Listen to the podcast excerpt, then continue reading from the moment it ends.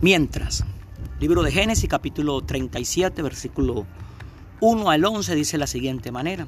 Jacob se estableció en la tierra de Canaán, donde su padre había residido como extranjero. Esta es la historia de Jacob y su familia. Cuando José tenía 17 años, apacentaba el rebaño junto a sus hermanos, los hijos de Bilda y de Silpa, que eran concubinas de su padre. El joven José solía informar a su padre de la mala fama que tenían estos hermanos suyos. Israel amaba a José más que a sus otros hijos porque lo había tenido en su vejez. Por eso mandó que le confeccionaran una túnica especial de mangas largas.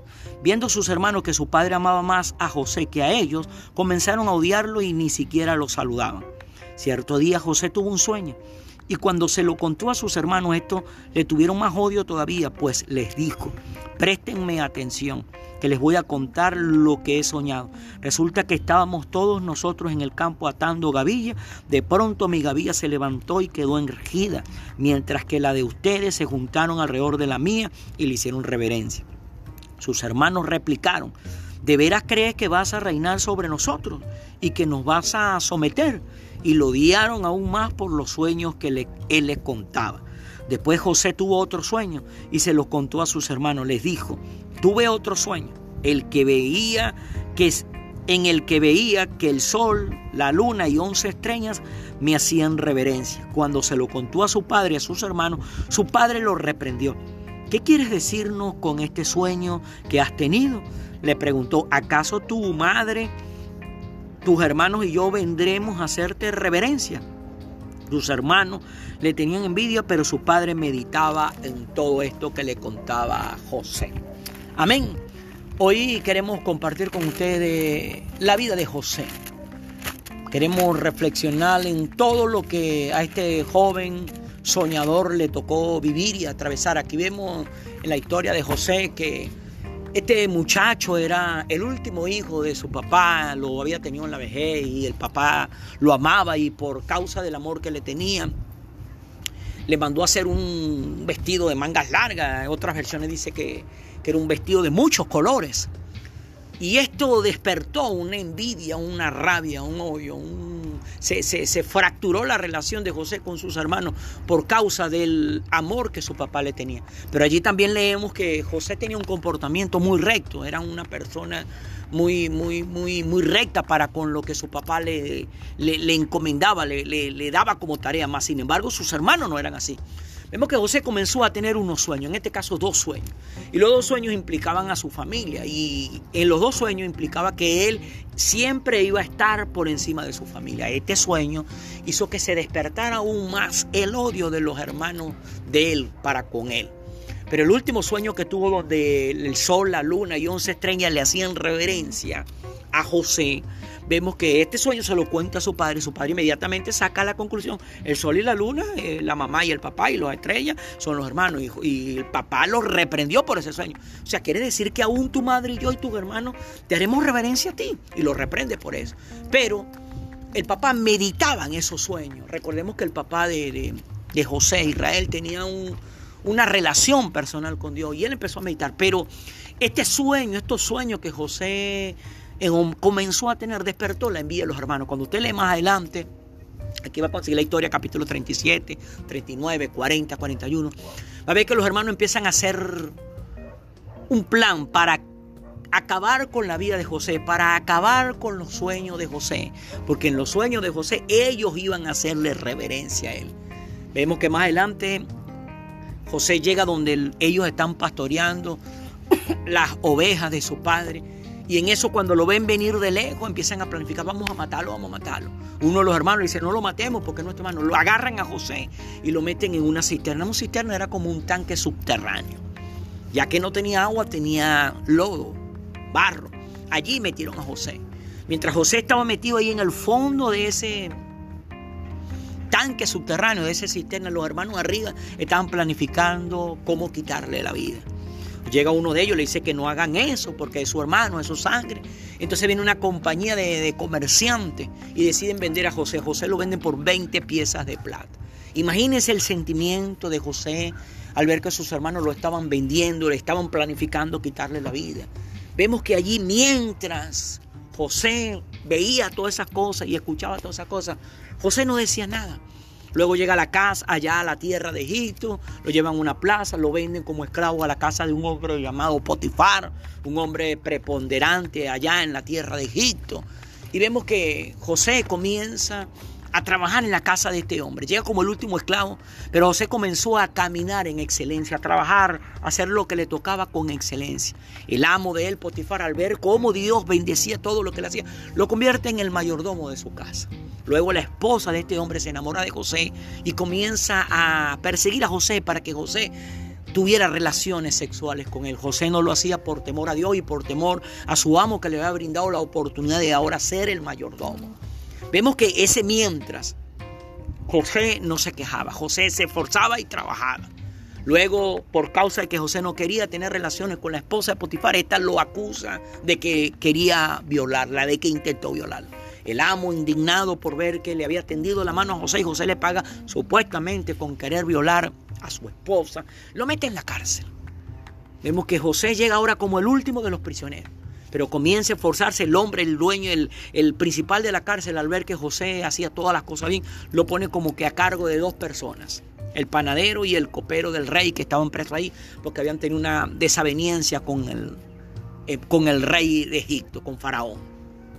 Vemos que allí José volvió a salir. Salió adelante y después viene la historia donde José se convierte en el gobernador de todo Egipto. Pero lo que yo quiero recalcar en José es ese mientras estuvo en el pozo, mientras estuvo como esclavo en la cárcel de Potifar, mientras estuvo como prisionero en la cárcel de Egipto. Es sumamente clave ese mientras se cumplen los sueños que Dios te ha dicho, amigo, amiga, hermano, hermana, que en este momento tienes este material en tus manos. Tú no puedes pretender ver un milagro de Dios en tu vida si no le prestas atención a ese mientras se cumple lo que Dios te ha dicho. Si Dios lo dijo y tú lo crees, Él lo hace. Escucha, quiero recalcar esa parte. Si Dios te ha dicho algo y tú crees lo que Dios te ha dicho, Él va a hacer lo que te dijo. Pero si Dios lo dice y tú no lo crees, no va a suceder nada. Porque Dios necesita ver ese mientras en nosotros, mientras ocurre lo que Él ha dicho, mientras llega lo que hemos pedido, mientras sucede lo que estamos esperando. Ese milagro va a llegar a tu vida, es mientras, en ese mientras, mientras sucede lo que Dios ha prometido, ¿cuál es tu actitud? ¿Cuál es tu comportamiento? ¿Cuál es tu vocabulario? ¿Cuál es tu esfuerzo? Porque hay gente que quiere que Dios haga cosas en ellos, pero en el mientras no hacen nada mientras no se llenan de fe. La palabra dice que la fe viene por el oír. Y el oír la palabra de Dios es algo curioso que no dice que la fe viene por el ver, sino por el oír.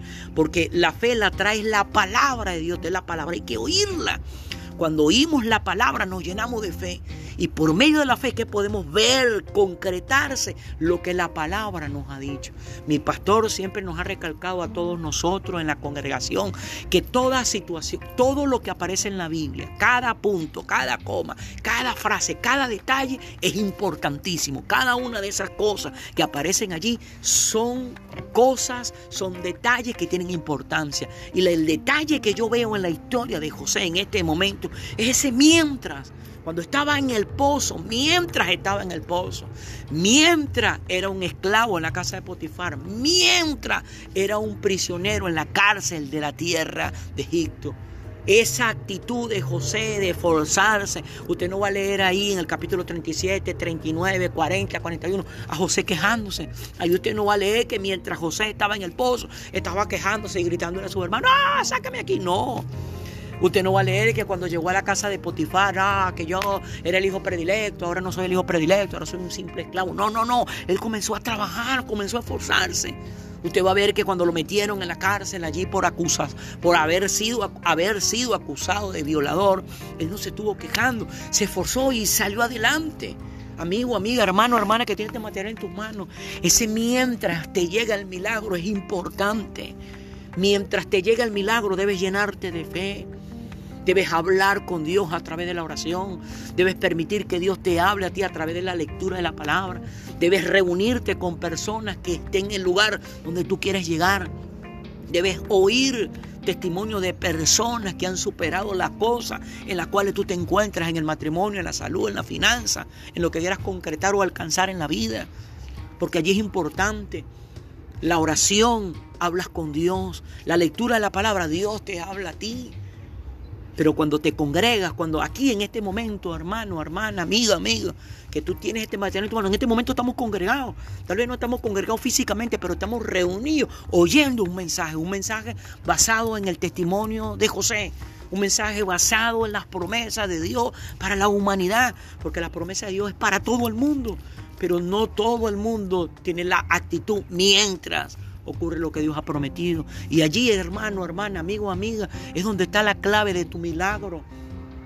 Yo no sé qué sea lo que tú estés viviendo en este momento, en el hogar, en la finanza, en la salud, pero lo que sí sé es una cosa, que Dios te ha permitido en este momento oír este material para que entienda y tú mismo te analice en ese mientras, mientras te llega lo que Dios te ha dicho, ¿qué estás haciendo?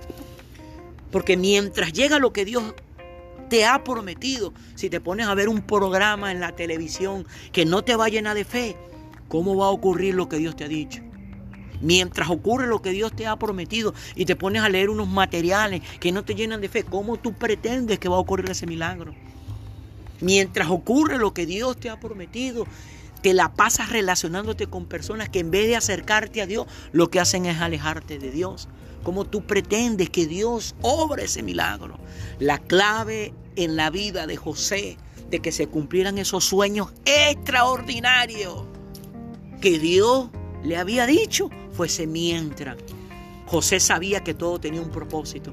Porque si tú te pones a ver al final de la historia, cuando José se convierte en el gobernador de Egipto, cuando José se convierte en el segundo hombre más poderoso de aquella tierra de Egipto, de aquellos tiempos, de aquellas épocas, tú vas a ver que José llegó donde llegó por todo lo que le tocó atravesar. El odio de sus hermanos lo llevó a que lo vendieran como esclavo.